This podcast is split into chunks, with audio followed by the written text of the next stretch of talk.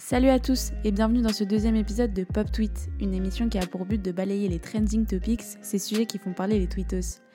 Aujourd'hui au programme, le consentement à 13 ans, un collégien sauvagement agressé, le Brésil et Bolsonaro, et enfin Francis Lalanne.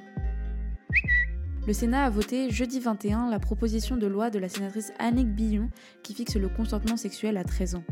Les internautes se scandalisent pour la plupart d'une telle décision. Certains postent des photos d'eux-mêmes à l'âge de 13 ans, d'autres s'exclament que c'est la goutte de trop après l'affaire Duhamel révélée par Camille Kouchner. Alors que contient exactement ce texte?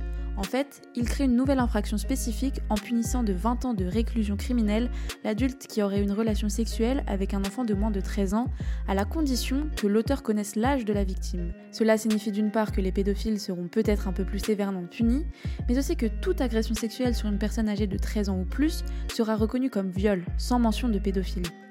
C'est donc pourquoi cette loi fait débat. Beaucoup réclament la protection de tous les mineurs face à la menace pédophile. Vendredi soir, un collégien âgé de 15 ans s'est fait rouer de coups par une bande de 10 adolescents à Paris. Son prénom, Yuri, est ainsi entêté.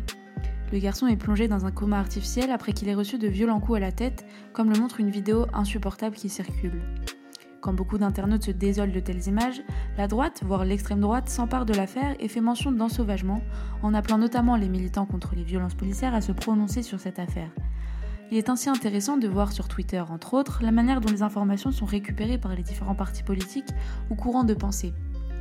Espérons en tout cas que le jeune Yuri s'en sorte au plus vite. Hier, au Brésil, où Bolsonaro a déjà exprimé symboliquement et très concrètement son mépris envers les autochtones de l'Amazonie, le chef indigène Raoni porte plainte devant la Cour pénale internationale contre le président pour crime contre l'humanité. On le sait, ce dernier ne s'est pas privé d'étendre les superficies de terres exploitables au détriment des terres autochtones.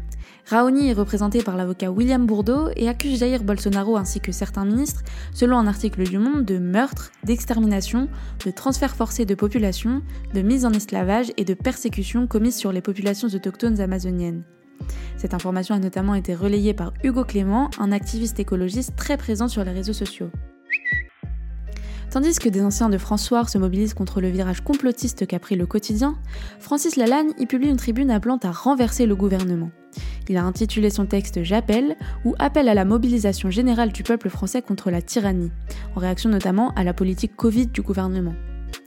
Le chanteur a déjà fait preuve d'engagement politique puisqu'il s'est présenté aux législatives en 2007, puis en 2017 et aux européennes de 2019.